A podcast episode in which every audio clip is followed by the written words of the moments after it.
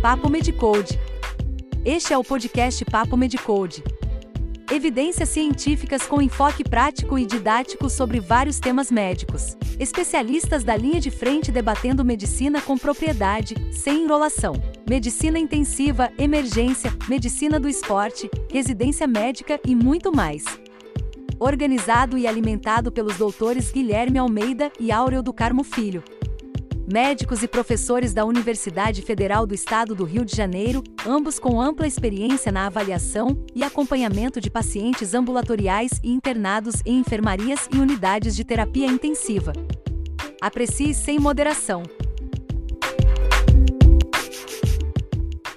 Precoce, né? Até o quinto dia, pneumonia tardia, né? Após o quinto dia de internação. Mas o nosso foco principal no dia de hoje é a pneumonia adquirida na comunidade, ou seja, aquela desenvolvida até 48 horas de uma admissão hospitalar. Como a maioria de vocês sabe, né, a manifestação clínica de uma pneumonia, semiologia de uma pneumonia, é baseada em queixas, como, por exemplo, falta de ar, dispneia, tosse, que pode ser seca ou pode ser, inclusive, uma tosse produtiva, com eliminação de escarro, amarelado, esverdeado. O paciente pode se apresentar febril, né, com todos os outros corolários né, da síndrome febril, astenia, hipertermia, sudorese, falta de apetite, sintomas constitucionais, né, mialgia e etc., sintomas inflamatórios, e também pode ser é, apresentada por sintomas que envolvem complicações, como, por exemplo, a dor pleurítica, caso haja uma inflamação por continuidade da pleura, e a chamada síndrome de condensação pulmonar, né? É, quando você tem aquele frêmito tóraco-vocal aumentado, quando você tem a presença da estertoração, principalmente crepitante na ausculta, né? entre outros. Então, esse é um quadro clássico de pneumonia, né? um paciente que se apresenta com quadro geralmente agudo, né? Iniciando com febre, tosse produtiva, podendo ter falta de ar, né? E esses outros sintomas correlatos, como sintomas constitucionais, podendo ter eventualmente dor pleurítica, e quando você vai fazer o exame físico, você acha os acha... você tem os achados da síndrome de condensação pulmonar. Entre eles aí o principal talvez seja a presença da estertoração crepitante confirmando a presença de pus dentro do espaço alveolar. Nesse momento, né, já que o nosso é, enfoque principal dessa aula é o tratamento, né, já tendo definido a pneumonia, já sabendo o que é uma pneumonia adquirida na comunidade, já sabendo como ela se apresenta clinicamente, para a gente ter um enfoque maior no tratamento na antibiótico terapia, nós temos que falar um pouquinho sobre os diferentes agentes etiológicos envolvidos na pneumonia. O agente mais comum envolvido na pneumonia bacteriana comunitária é o Streptococcus pneumoniae, também chamado de pneumococcus. Existem ainda os agentes gram-negativos, principalmente relacionados a essas três situações: pacientes diabéticos, tabagistas ou apresentando doença pulmonar obstrutiva crônica, que essa trinca aí, hemófilos influenza, Moraxella catarrhalis e Klebsiella pneumoniae. Nesse momento, tendo citado o agente mais comum, o pneumococcus, e os agentes relacionados a algumas comorbidades, como diabetes, tabagismo e DPOC, que são os gram-negativos, queria lembrá-los né, que o modo de transmissão da pneumonia geralmente é a microaspiração. Existem pneumonias que passam de pessoa a pessoa. Tuberculose é uma pneumonia bacteriana, mas é uma pneumonia bacteriana específica, causada pelo Mycobacterium tuberculosis. E a transmissão da tuberculose, como todos sabem, é uma transmissão pessoa a pessoa. Mas nas outras bactérias, as bactérias comuns, digamos assim, ou típicas da pneumonia, a transmissão se dá por microaspiração. Então, por que que pacientes diabéticos, tabagistas e DPOC têm um predomínio de gram-negativos? É porque a microbiota da cavidade oral é modificada através dessas comorbidades. E há um predomínio dos gram-negativos. E através do processo de microaspiração, há também a presença desses agentes gram-negativos, refletindo essa mudança da microbiota da cavidade oral.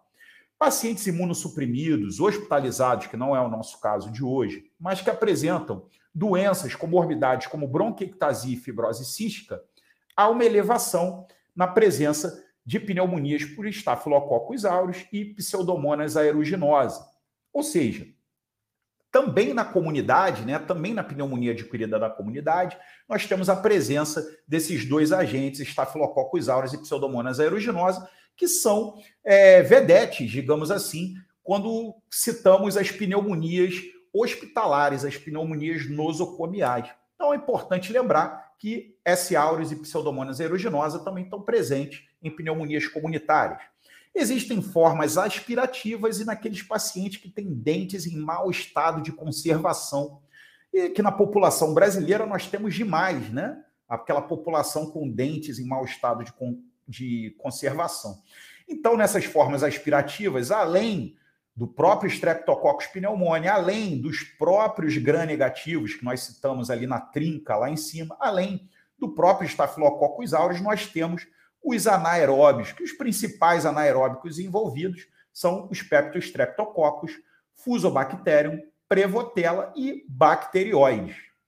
É importante ressaltar um outro agente, a Legionella pneumófila. A Legionella, o agente da legionelose, né, é, que em 1976, dentro de uma reunião de legionários da Segunda Guerra Mundial no hotel, esses legionários que sobreviveram à Segunda Guerra Mundial, depois dessa reunião no hotel, começaram a ficar doentes, com tosse, com febre e apresentando um quadro de pneumonia grave. Muitos deles chegaram até a falecer.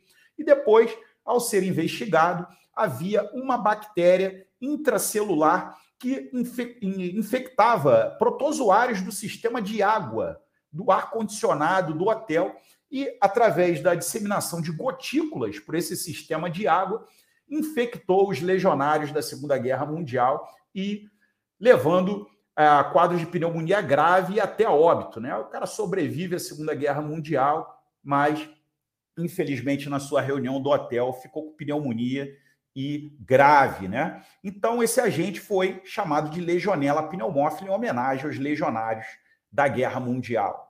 Legionella pneumófila sempre deve ser lembrado em quadros de pneumonia comunitária grave, principalmente aquelas que merecem internação. Como todos sabem, né, também existe uma outra classificação das pneumonias, que é a pneumonia típica que é aquela que se apresenta tipicamente com quadro agudo de febre, tosse produtiva, astenia, sintomas constitucionais e síndrome de condensação pulmonar. E existem pneumonias atípicas, em que sintoma, os sintomas são mais arrastados, são subagudos, muitas vezes com uma gravidade muito menor, né? É, tosse seca, né? É, possivelmente sem febre, e os principais agentes atípicos são Mycoplasma pneumoniae, Chlamydia pneumoniae, Chlamydia psittace, o agente da psitacose, né?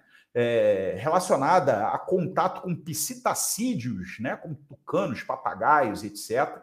Coxiella burnetti, que é o agente da febre Q, principalmente em contato com material placentário de mamíferos, né? Pessoal que faz parto em vaca, em ovinos, né? Também, em cabras, né? Principalmente zootecnólogos né, que trabalham nessa área, também podem desenvolver aí a pneumonia por Coxiella burnetti. As pneumonites virais, como influenza, parainfluenza, adenovírus e o coronavírus, né, recentemente, aí nos últimos três, dois anos, agentes incomuns ou específicos, Mycobacterium tuberculose, o agente da tuberculose, pneumonias fúngicas, como estoplasma, paracoco, cripto e pneumocistose. Então, é, na nossa aula, é importante esse conhecimento básico aí sobre os diferentes agentes e peculiaridades sobre eles.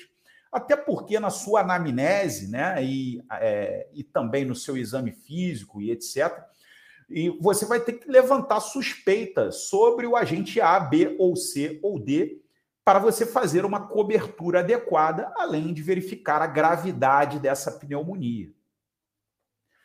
Então, quais são as bases do tratamento, Guilherme? Eu diagnostiquei pneumonia, um quadro típico né, de pneumonia que eu acabei de atender. É, quais seriam as informações básicas que eu tenho que ter para tratar aquele indivíduo? Primeiro, O tratamento da pneumonia adquirida na comunidade é sempre empírico.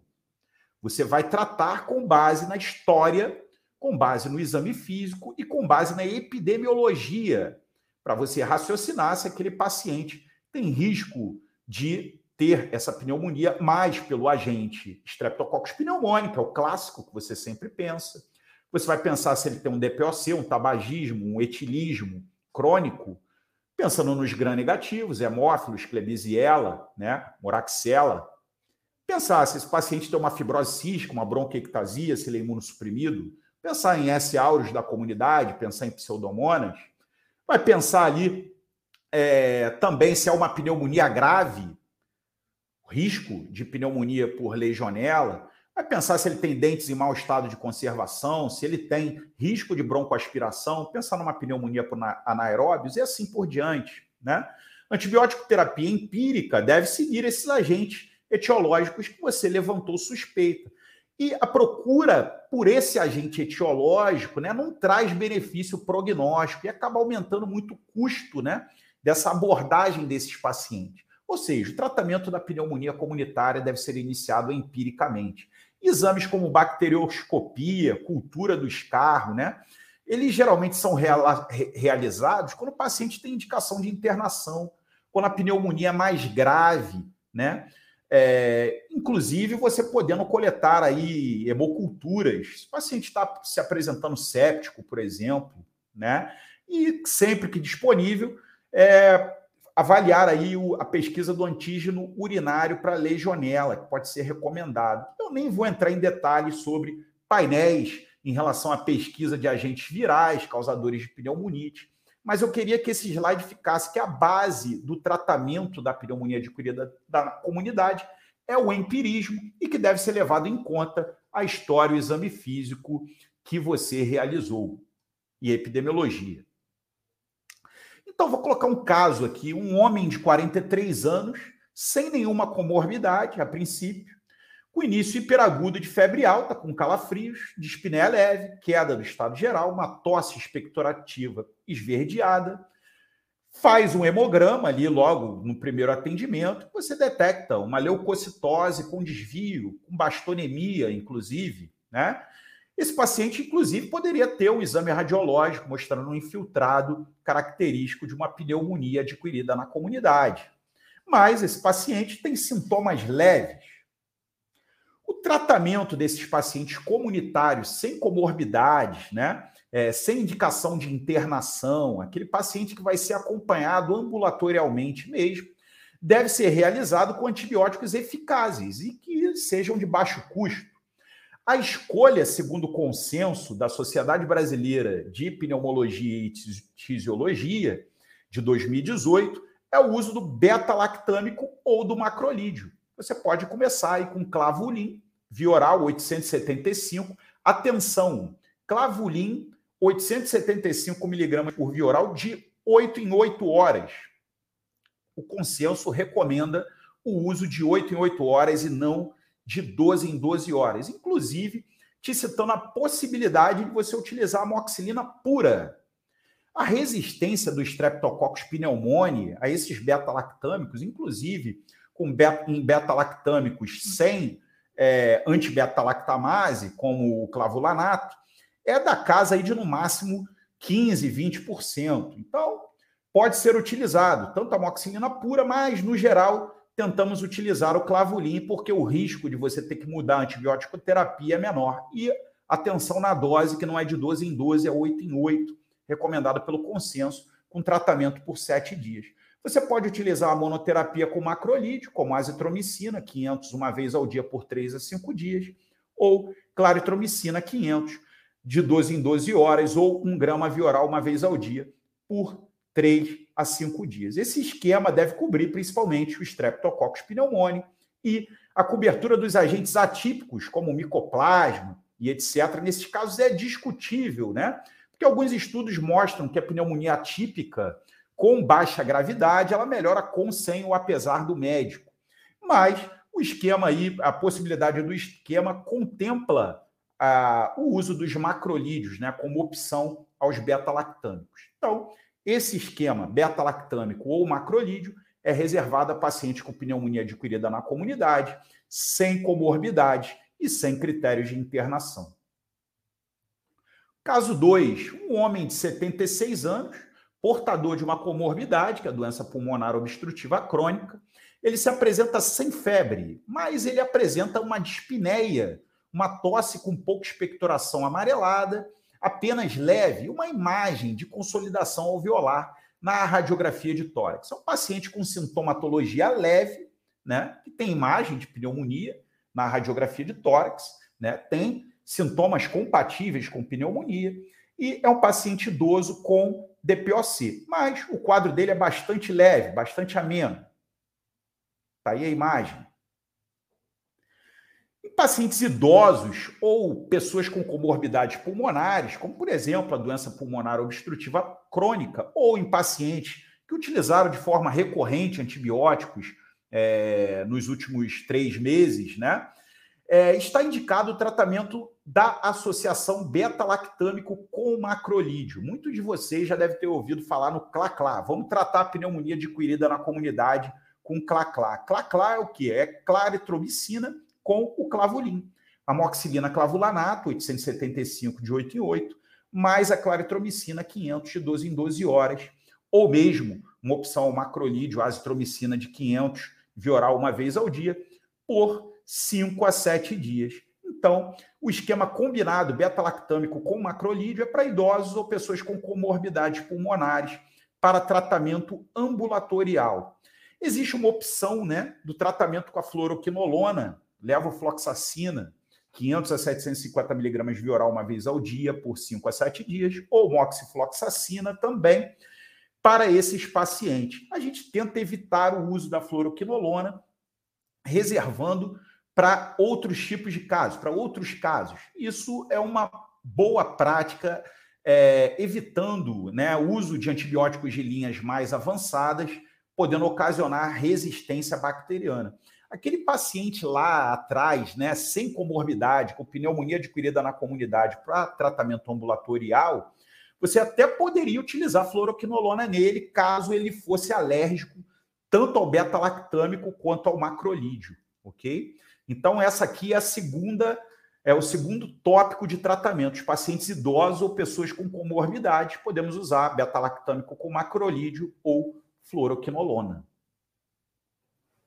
Temos aí ainda um caso 3, né? um homem de 66 anos com tosse produtiva e esse sim com dispneia moderada, taquicardia, uma prostração, né? uma queda do seu estado geral. É, o estado geral dele, apesar da queda, ele não é um estado geral muito comprometido, é um estado geral apenas regular, mas que merece uma atenção especial. E a radiografia de tórax demonstra broncopneumonia em lobo superior direito, ou seja, um paciente idoso, um paciente com sintomas moderados, que exige atenção, porque ele tem aí, além da dispneia moderada, taquicardia, né? E tem prostração, pode levar a alteração aí de ingestão de líquidos, né? Possivelmente o paciente pode chegar desidratado. É, e com, uma, com estado geral regular. Paciente que deve ser avaliado para internação hospitalar.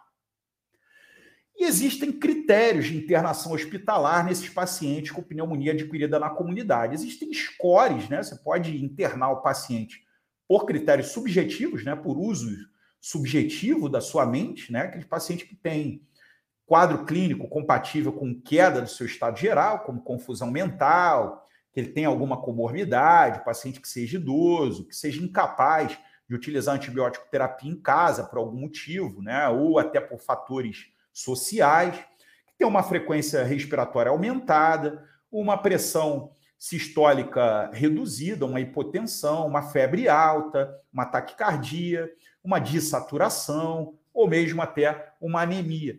Se você não quiser utilizar dados subjetivos, existem né, scores como CURB 65, CRB né, 65, é, o PSI, o Pneumonia Severity Index, tem o score da IDSA, existem vários outros scores que você vai jogar numa calculadora, né? O próprio aplicativo MedCode tem essas calculadoras em relação a critérios de internação da, pneu, da na pneumonia e ele vai indicar para você se é um paciente que merece esse tipo de cuidado ou não. Esse paciente do caso 3, né, possivelmente tem indicação de internação, mas internação em enfermaria, né?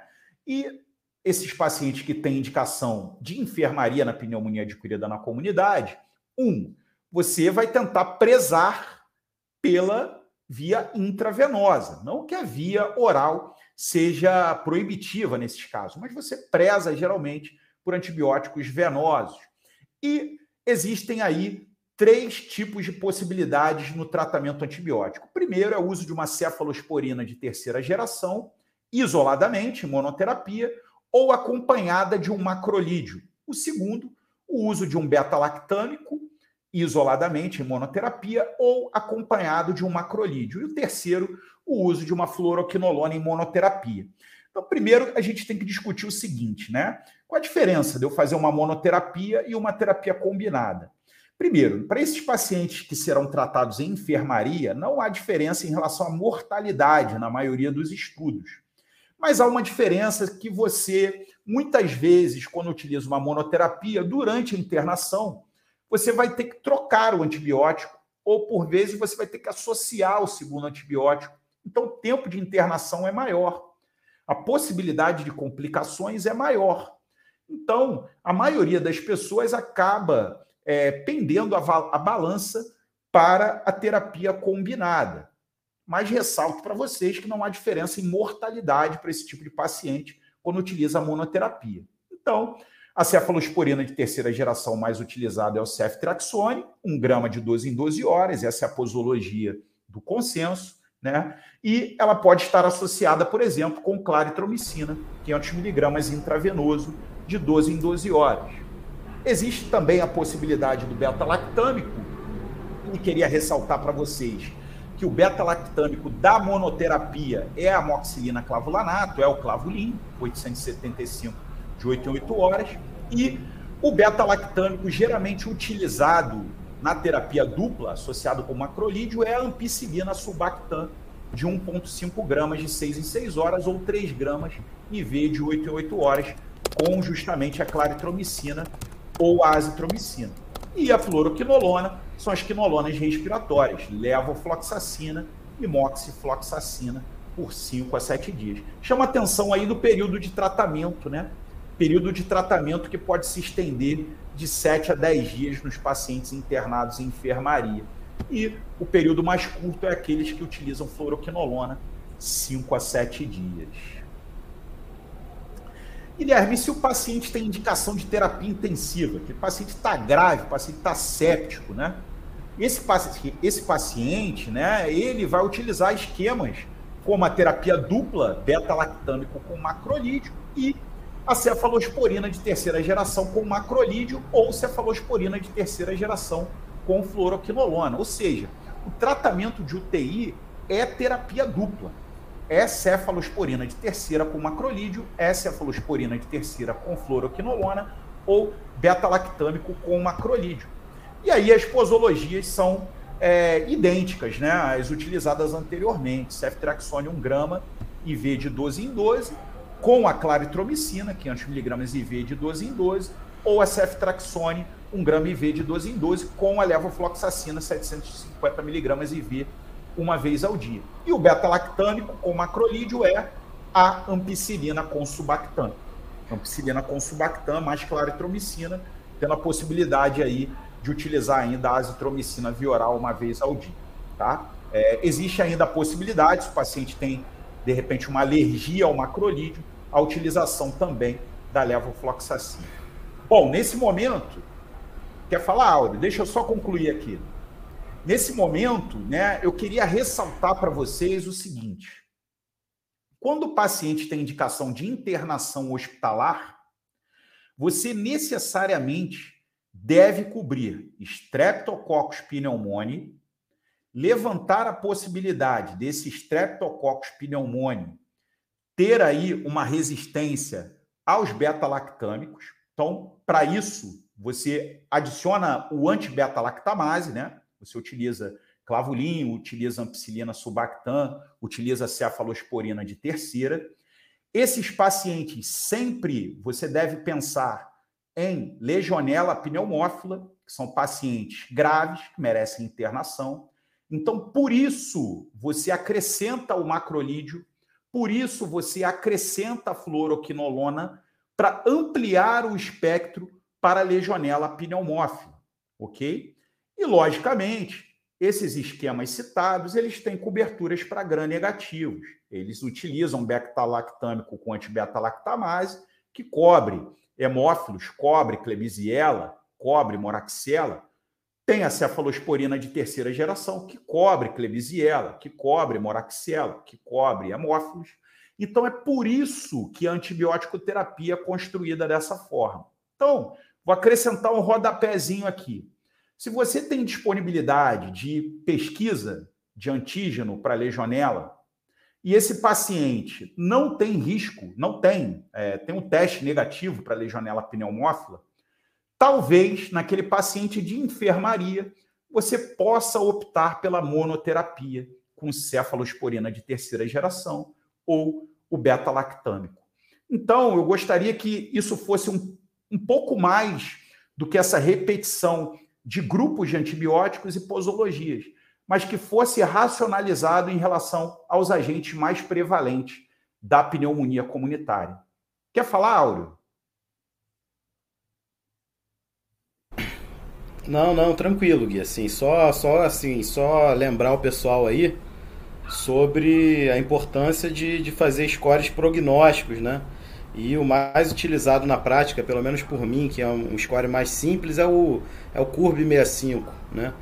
Então é um score que, é, é, assim, divide aí, a, né? separa aí o joio do trigo, vamos dizer assim, né? E que tem uma, uma acurácia muito boa, né? Então se você está inseguro, porque assim, depois de um certo tempo, de uma certa experiência, você acaba, é, pela clínica, sabendo quem merece internar ou quem não merece, né? Mas enquanto não se tem esse feeling, é importante a gente lançar mão de ferramentas com boa acurácia para ajudar a gente na prática diária aí. E o Curb 65 certamente é uma dessas ferramentas para pneumonia comunitária, né? E, enfim, está disponível lá no MedCode, né? Como a gente fala aí, o MedCode a gente fez para a gente usar, né? Então, é uma ferramenta e tanto aí o Curb 65. Mas prossegue aí, meu amigo.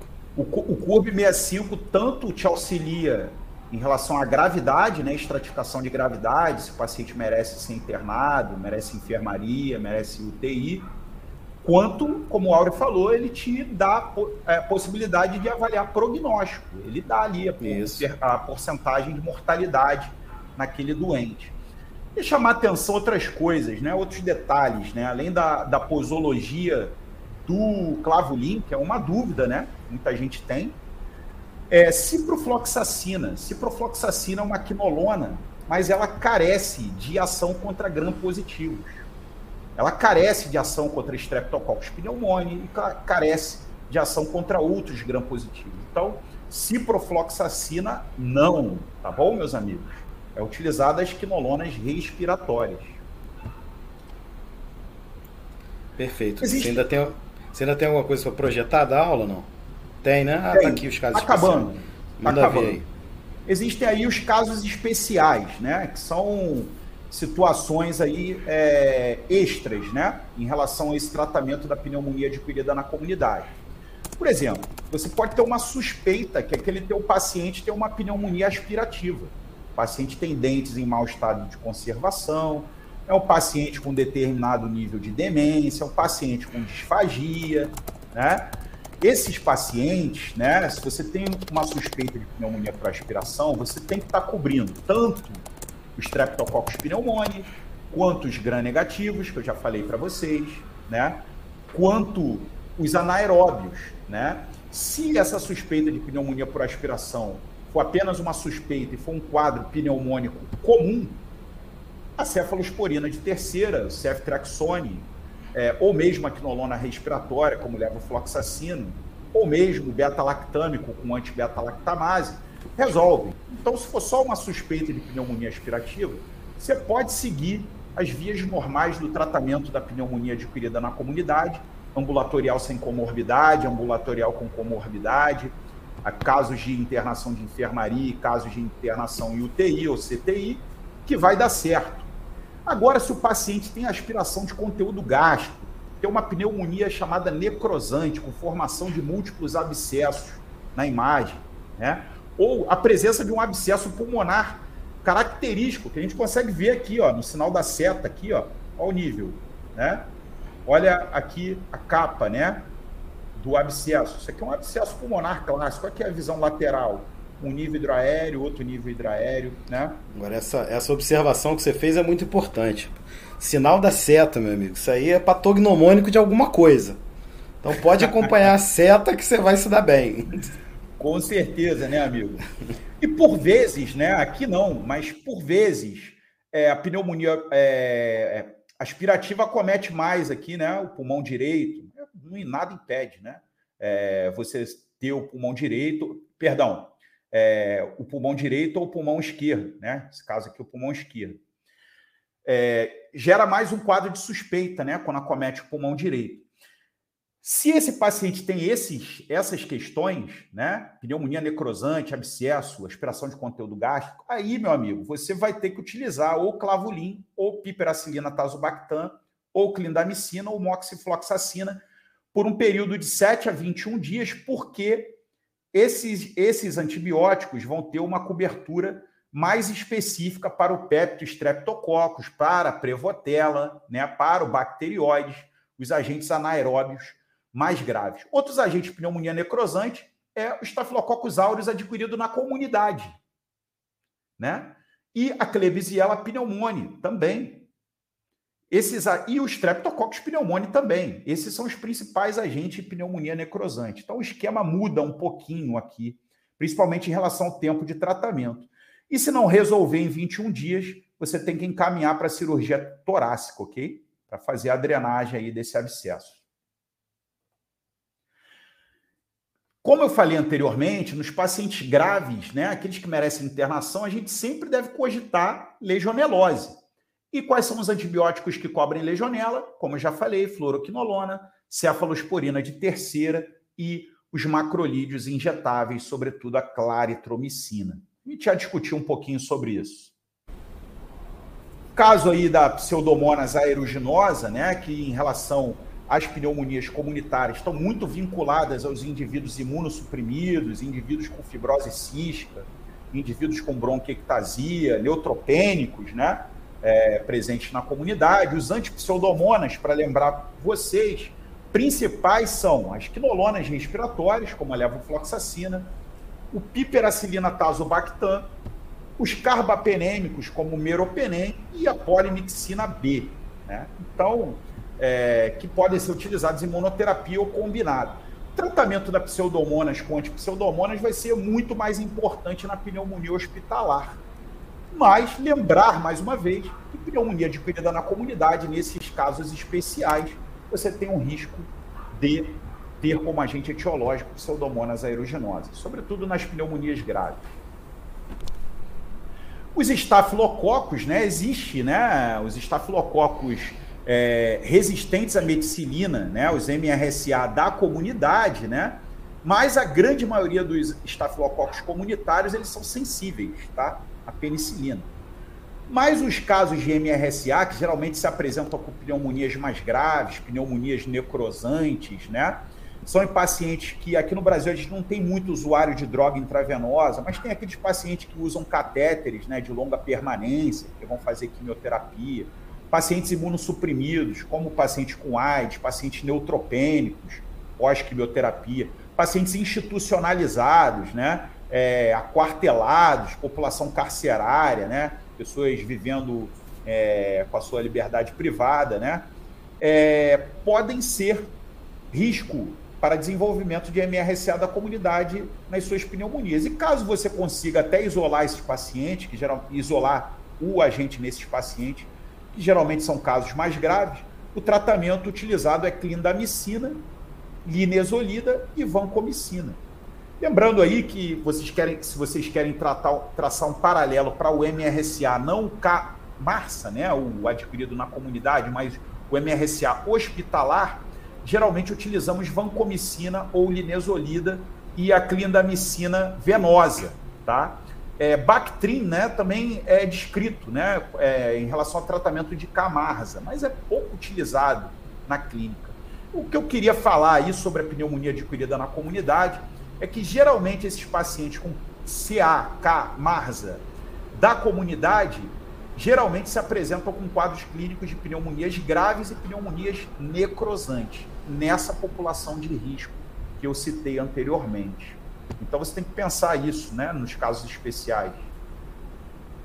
Por último, não menos importante, né, faltam dois slides, a corticoterapia. A corticoterapia, ela foi uma inovação aí da última década, né? A gente conseguiu ver que quando a gente trata pneumonia adquirida na comunidade e associa corticoide, coloquei três esquemas diferentes aí propostos, prednisona 40 a 50 miligramas via oral uma vez ao dia por 7 dias, metilprednisolona meio miligrama por quilo a cada 12 horas por 5 dias ou hidrocortisona por dia, 200 a 300 por dia por 7 dias.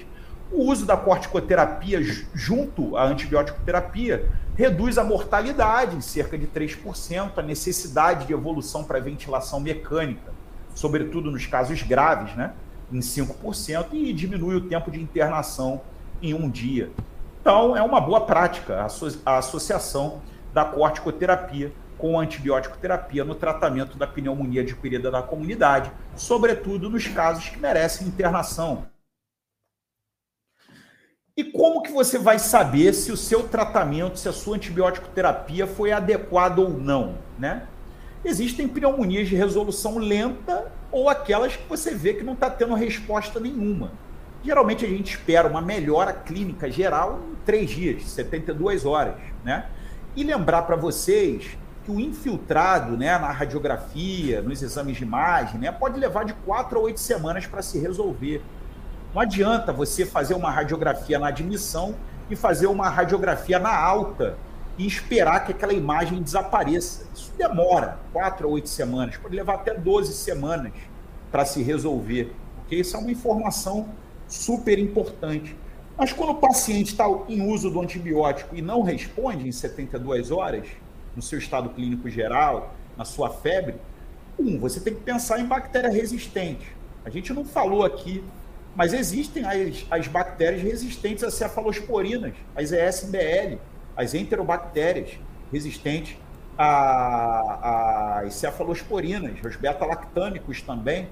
Existe KPC, existe Klebsiella pneumoniae resistente até a carbapenene, né? Existe é, pneumococos resistentes né, a beta-lactâmicos. Existe, como a gente falou, estafilococcus aureus, resistente à meticilina, resistente até à vancomicina, né? Estão presentes principalmente no ambiente nosocomial. Então, existem diversos tipos de bactérias daqueles agentes que nós falamos anteriormente, com resistência ou superresistência. Existem complicações, o paciente pode ter um empiema, pode ter um abscesso, e aí você precisa de um tempo de tratamento maior. Você tem que pensar, de repente, numa pneumonia necrosante, né? Que vai, vai é, caracterizar aí, principalmente streptopneumone, Staphylococcus aureus, o Camarza, vai caracterizar Klebsiella pneumoniae, vai caracterizar anaeróbios, uma escolha diferente de antibióticos e até procedimentos, se não melhorar após 21 dias.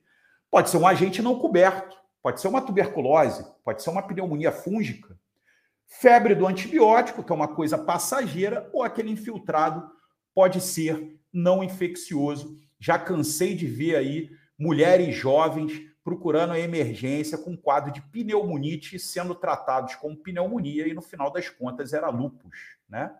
Então, eu só quis aí exemplificar alguns dados que a gente deve avaliar em relação à resposta ao tratamento, para a gente saber até se a nossa cobertura antibiótica está correta ou não. Então, temos por encerrado a nossa apresentação, Áureo. Maravilha, meu amigo. Bom, eu abri aqui para perguntas aqui no chat. Se alguém tiver alguma pergunta, pode fazer aqui pelo chat que a gente vai responder aqui ao vivo, tá? É só destacar algumas coisas aí da apresentação que eu considero bastante úteis aí para a prática, né? É, primeiro, é a cura radiológica, né, que a gente chama. É, a cura radiológica ela vai acontecer sempre depois da cura clínica, né? É, como você destacou aí no, no, nos seus slides aí.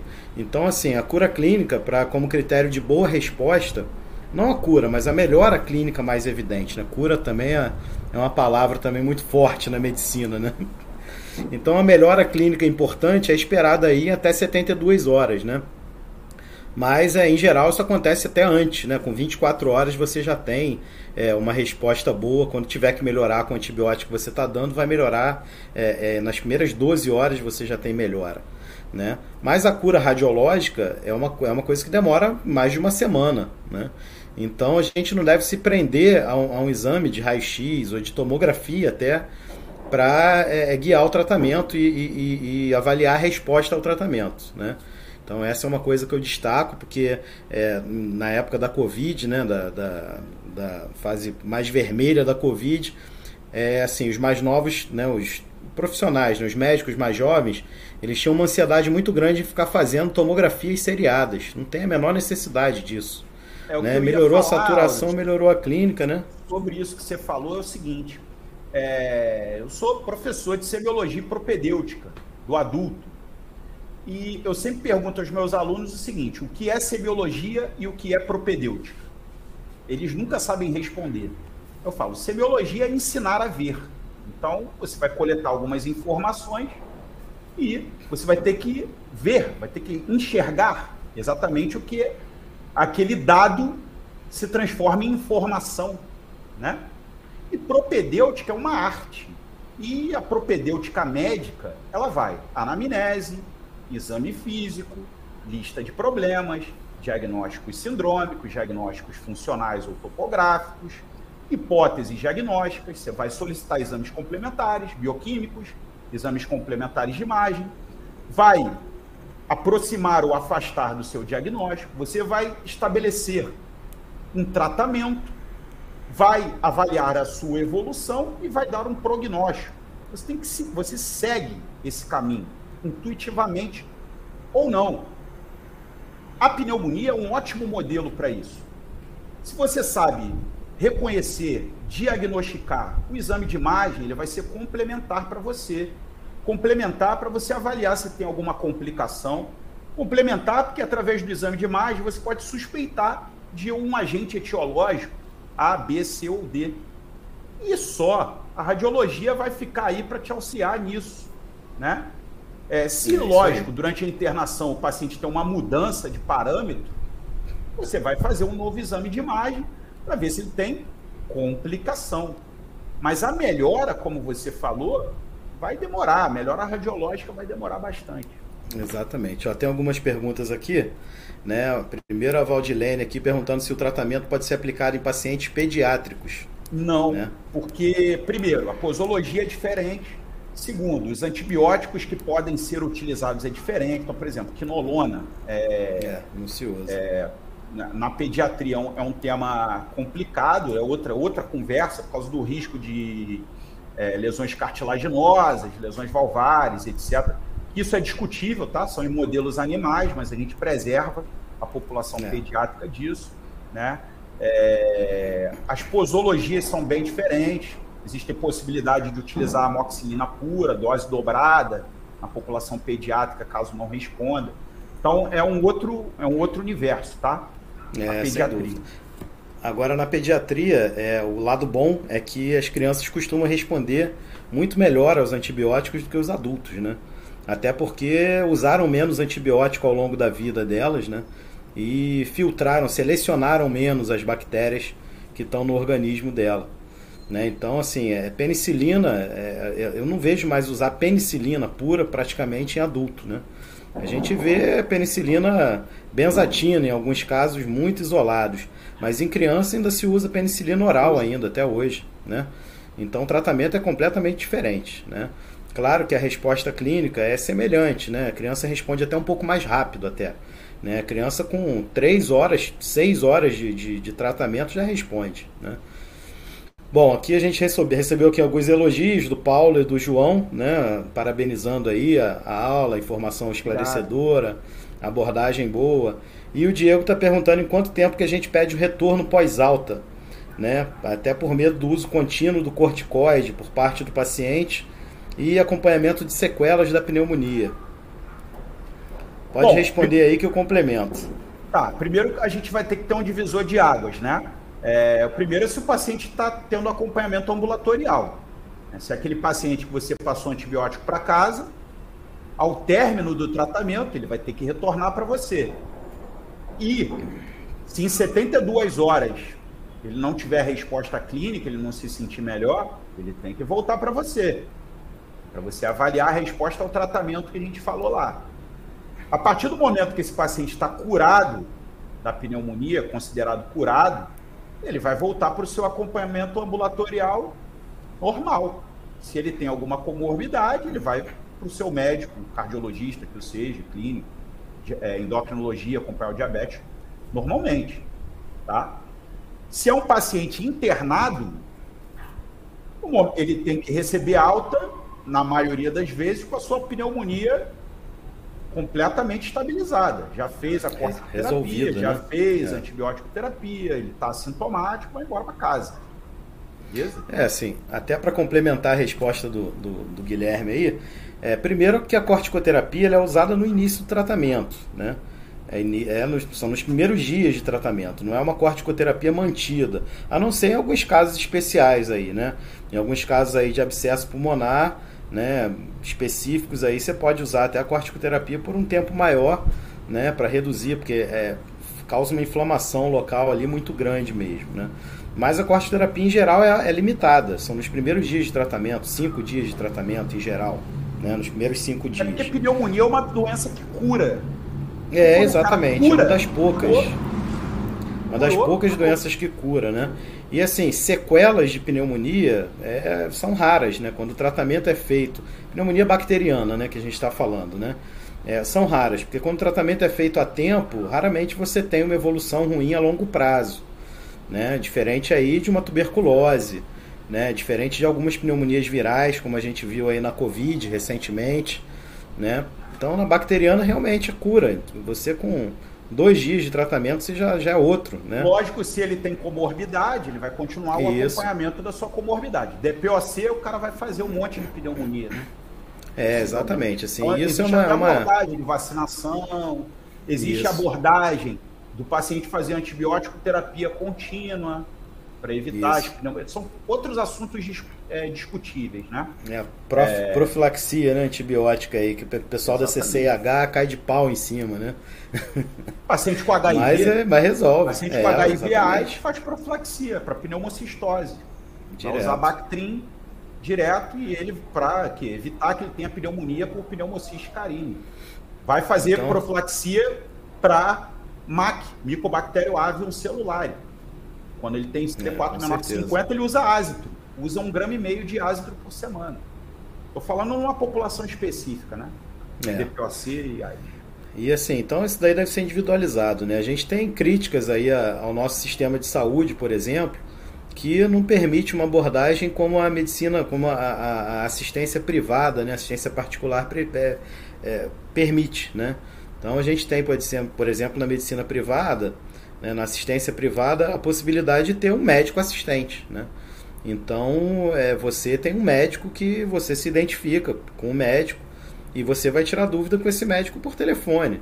E se precisar de uma reavaliação em 72 horas, você tem como reavaliar.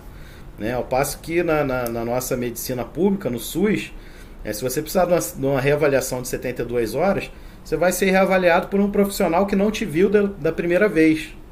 Né? Salvo se você estiver é, fazendo um acompanhamento numa clínica da família, por exemplo né, onde tem lá profissionais que estão lá, é, é, tem escalas de, de, médicos, por exemplo, que estão lá de segunda a sexta.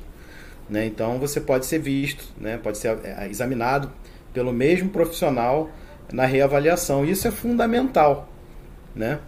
porque para ver como o quadro está evoluindo, né? É, enfim, sem precisar às vezes de exame laboratorial. Né? Então isso para mim é uma, é uma deficiência que a gente ainda tem no nosso sistema de saúde, mas que, enfim, já foi pior, né? Por incrível que pareça, o nosso sistema de saúde já foi pior. Eu tenho uma pergunta para mim.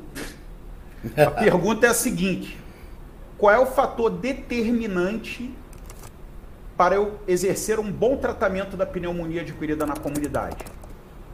Primeiro fator determinante: você tem que estratificar a gravidade do seu paciente. Você pode usar scores como Curve 65, como o Auri falou.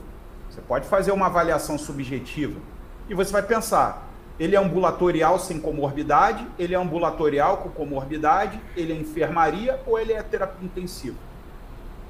Se você sabe isso, você vai jogar aí na, na, nas opções de tratamento. Você vai checar lá no Medicode, que seja, ou você com o tempo vai aprender essas opções de tratamento.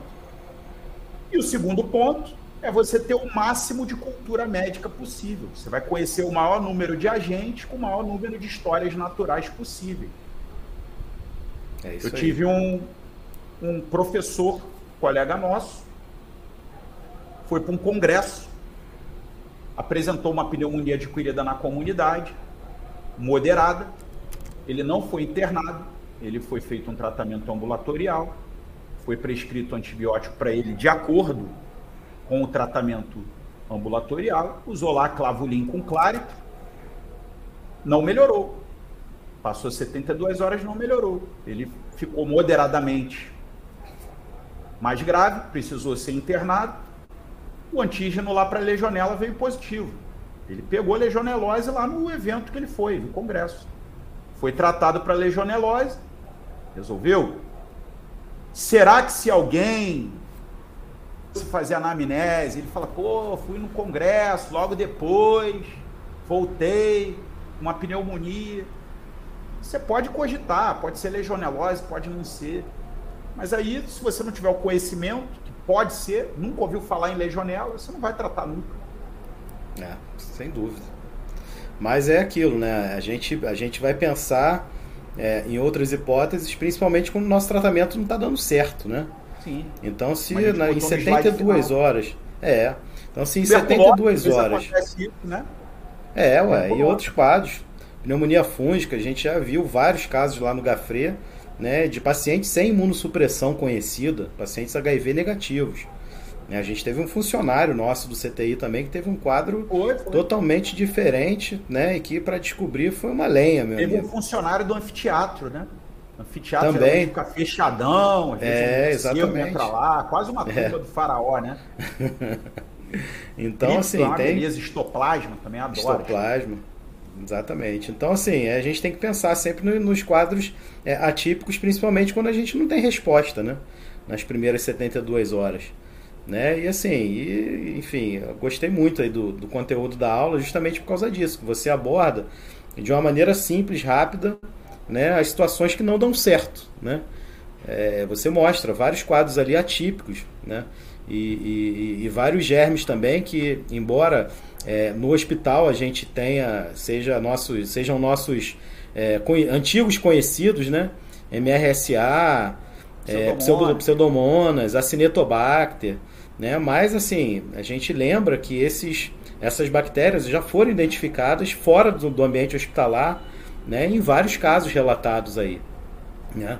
Foram, foram identificados tanto em pacientes com infecções quanto em, em amostras de esgoto, por exemplo. Né? Então, assim, são quadros possíveis da gente observar. Né? Claro que assim, não vai ser uma pneumonia num, num homem, como você mostrou lá no primeiro caso clínico, né? não vai ser uma pneumonia é, é boba, né? simples, num homem de 43 anos sem comorbidade, você vai entrar de sola. Né? Mas você tem que saber que se você deu o tratamento lá com, seja lá com seu clavulin, seja o clavulin combinado com o macrolídeo, né, em casos um pouco mais graves ou com, com comorbidade, não funcionando, meu amigo, aí você tem que ligar o alerta. Tem que pensar nesses quadros sim, né? E tem essas bactérias na comunidade, infelizmente, tanto pelo uso indiscriminado de, de antimicrobianos aí, né? Quanto por vazamento dessas bactérias né, do ambiente hospitalar para fora. Também pode acontecer, né? Então, é isso, meu amigo. uma hora, Áureo. Com certeza. Uma hora Ficou... certinho. Ficou satisfeito? Super satisfeito, como sempre. É um prazer. Maravilha. Essa é uma, é uma aula nova, um ambiente novo que a gente está se familiarizando aqui. Né? A gente está divulgando o nosso canal do YouTube. Né? Tá, tá aí correndo aí embaixo aí o link direto aí para o canal é a forma de, de interagir com a gente também, porque aqui na nossa sala aqui, a gente só pode ter 10 convidados. Né? Esgotou com 3 minutos. Os 10 convidados esgotaram com 3 minutos de aula. Então a forma de assistir a aula e interagir é pelo YouTube. Então no YouTube também vocês podem colocar mensagem que a gente lê né, e responde aqui pelo chat, né, ou pelo chat daqui ou pelo chat lá do próprio YouTube, tá?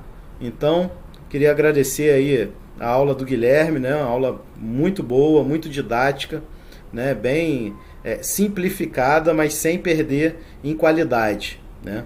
Agradecer a presença de todos aqui também. A gente vai programar próximos webinars aí sobre outros assuntos, tá? Então a gente pede que vocês se inscrevam no nosso canal lá no YouTube. Né? Lá no YouTube vocês têm como se comunicar com a gente também, inclusive sugerindo temas para as nossas próximas aulas aí, para os nossos próximos webinários, né? E é, em breve a gente vai fazer uma bem interessante, né, Gui? Em ah, é? homenagem é? aí a. Em homenagem não, né? Homenagem a gente não vai homenagear nada, mas. Lembrança. Aproveitando, em lembrança aí da guerra que a gente, que o mundo está vivendo aí, né? Na, na, da Rússia aí, na. Na Ucrânia, né? Na Ucrânia. A gente vai falar aí sobre. Fala aí sobre o tema aí. Vamos falar sobre intoxicação por radiação. Perfeito. Então que, já pensando que aí, acontece um exatamente. com radiação. Já pensando num acidente. Isso é curioso, né? É, exatamente, né? É a gente curioso. vai tô óbvio, óbvio que a gente torce para isso não acontecer, mas se acontecer, a gente tem que saber o que fazer pelo menos, né? Ninguém achou que poderia haver uma pandemia como houve, né, do Covid. Exatamente, exatamente. E não dá pra gente ficar achando que o Putin não é capaz de fazer essas coisas não, porque ele é. Então é um tema muito interessante aí que a gente vai aprender aí é, num próximo, numa próxima aula aí, tá? Gui, eu vou deixar o um encerramento aí com você, tá? A gente está recebendo aqui mais agradecimentos aí, Paulo, Valdilene outros, e outras pessoas que assistiram. Então vou deixar o fechamento contigo aí, meu amigo. Bom, espero que vocês tenham gostado da aula, da dinâmica, né, em relação ao tratamento aí da pneumonia adquirida na comunidade, que venham mais webinars para a gente começar a formar um grupo grande aí juntos, estarmos juntos mais vezes. Só isso, Áureo. Obrigado, boa noite, bom descanso a todos. Beleza, meu amigo. Então, boa noite a todos. Vou encerrar aqui então a transmissão, tá? Divulguem aí o nosso canal, né? Aquela, aquele link que eu coloquei, deixa eu colocar aqui no embaixo da tela novamente aqui, tá? Então é uma é um link aí para vocês divulgarem pelo WhatsApp e quem se inscrever no nosso canal, obviamente, nas próximas aulas é, vão ser avisados aí pelo próprio YouTube, tá? Boa noite a todos aí e obrigado aí por terem assistido a nossa aula.